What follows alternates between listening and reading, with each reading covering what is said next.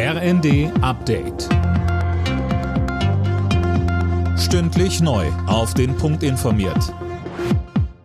Ich bin Dirk Justes. Guten Tag.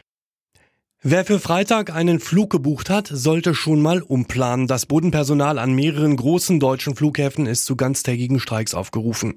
Sönke Röhling, welche Flughäfen sind denn da betroffen? Also laut Verdi sind die Flughäfen Frankfurt am Main, München, Hamburg, Stuttgart, Dortmund, Hannover und Bremen betroffen.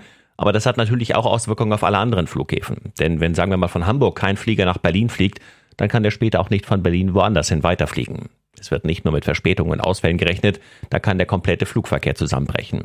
Deshalb sollten Passagiere, wenn es geht, rechtzeitig umplanen. Ende März sollen die ersten deutschen Leopard 2 Panzer in der Ukraine eintreffen. Das hat Verteidigungsminister Pistorius am Abend im ersten angekündigt. Die erste Lieferung soll 14 Panzer vom Typ Leopard 2 umfassen. Bildungsministerin Stark-Watzinger weist die Kritik zurück, sie habe sich mit der 200-Euro-Pauschale für Studenten und Fachschüler zu viel Zeit gelassen. Der Prozess hat auch ihr viel zu lange gedauert. Die Schuld liege aber nicht beim Bund, sagte die Ministerin im ersten. Das war der Wunsch der Länder, die ja für die Auszahlung zuständig sind, dass wir eine Plattform bauen. Wir haben jetzt eine Webseite freigeschaltet, damit jetzt schon ein Vorlauf ist und man die Vorbereitungen treffen kann.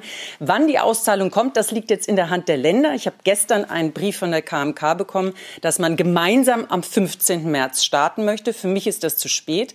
Jeder Studierende, der früher die Zahlung bekommt, ist eine gute Nachricht. Extremisten, die bei Behörden arbeiten, sollen künftig schneller aus dem Dienst entfernt werden können. Die Bundesregierung berät deswegen heute über eine Verschärfung des Disziplinarrechtes. Gewerkschaften kritisieren die Pläne. Bei der Biathlon-WM in Oberhof hat Denise Hermann Wick heute die Chance auf ihre nächste Medaille. Es steht das Einzel an. In dieser Disziplin war Deutschlands Topläuferin letztes Jahr Olympiasiegerin geworden.